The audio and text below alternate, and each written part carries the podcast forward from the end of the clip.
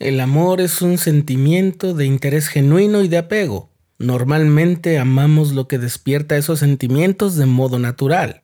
Pero, ¿qué se hace cuando tenemos que amar a alguien que no provoca que lo amemos? Te habla Rafael y hoy te doy la bienvenida. Esto es el programa diario con Rafael Vázquez.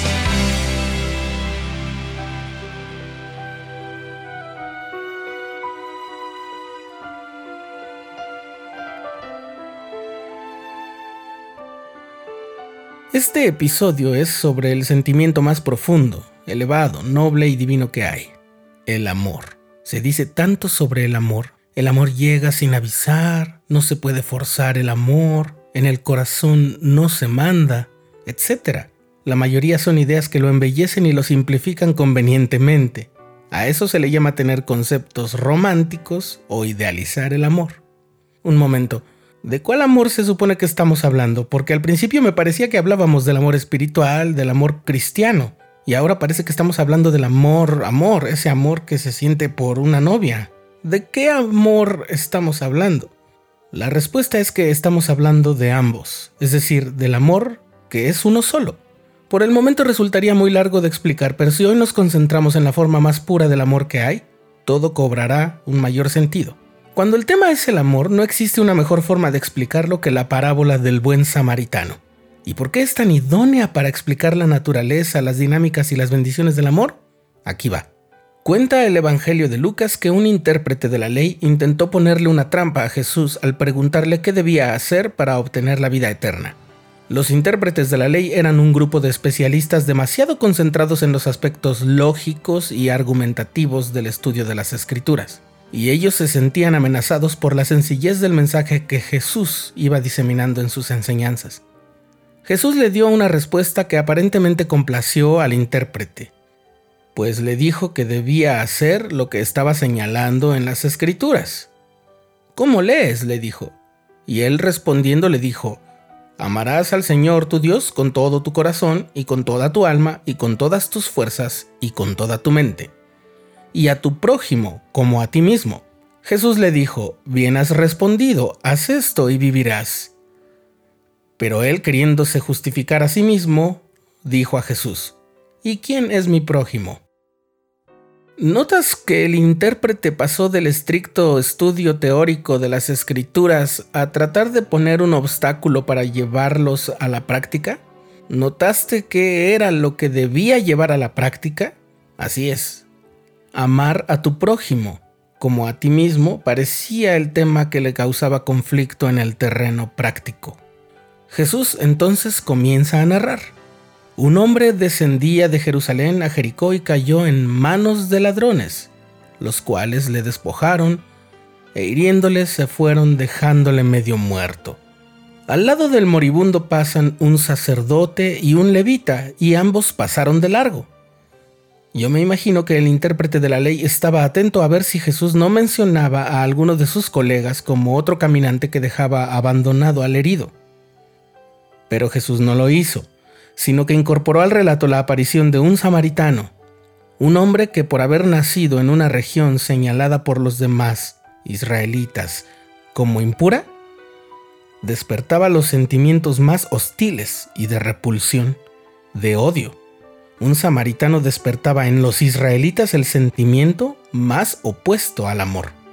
Pues bien, como seguramente lo sabes, en el relato de Jesús, es este hombre de Samaria el que atiende al herido, lo cura, lo lleva a un mesón, cuida de él y aporta de su dinero para el cuidado de su salud. Entonces viene la respuesta de Jesús a la pregunta del intérprete de la ley, ¿quién es mi prójimo? Y la respuesta es otra pregunta. ¿Quién de estos tres fue el prójimo del que cayó en manos de los ladrones? El intérprete de la ley parece haber comprendido que la trampa no funcionó y que está al borde de caer él mismo en ella. Así que responde del modo más sensato y correcto que puede conocer. El que tuvo misericordia de él es su prójimo. Es decir, el que actuó por el bien del hombre herido, haciendo a un lado las consideraciones del odio y el rencor que podía haber entre sus pueblos. Cuando era un joven misionero, hace mucho tiempo, en una ocasión se nos pidió brindar servicio ayudando en las tareas domésticas de una hermana de la rama que había tenido un embarazo muy riesgoso y acababa de dar a luz. Habíamos escuchado del mal carácter de la hermana. Todos los miembros de la rama decían que ayudar en su casa era una tortura por la forma como ella estaba siempre insatisfecha con el modo en que se le brindaba apoyo. Confieso que yo mismo tuve ganas de encontrar un pretexto para no ir, pero no lo encontramos. Así que fuimos, y cuando llegamos la hermana nos dio asignaciones. A mí me tocó lavar los platos y limpiar la cocina, y a mi compañero le tocaron otras tareas.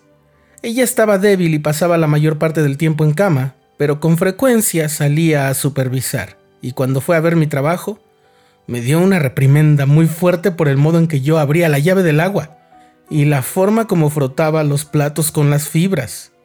Mi primer sentimiento fue de frustración y de una autoestima lastimada. Pero cuando ella volvió lentamente a su reposo me propuse el reto de no hacer caso de los sentimientos lastimados, sino de servir en el modo en que ella me lo indicaba, porque ese sería un verdadero servicio. Aquel día hicimos muchas más cosas mi compañero y yo y nos cansamos como pocas veces. La hermana nos siguió regañando algunas ocasiones y cuando finalmente llegaron los otros hermanos y otras hermanas de la rama, salimos llenos de alivio. Después de dos semanas, la hermana pudo ir a los servicios dominicales con su familia.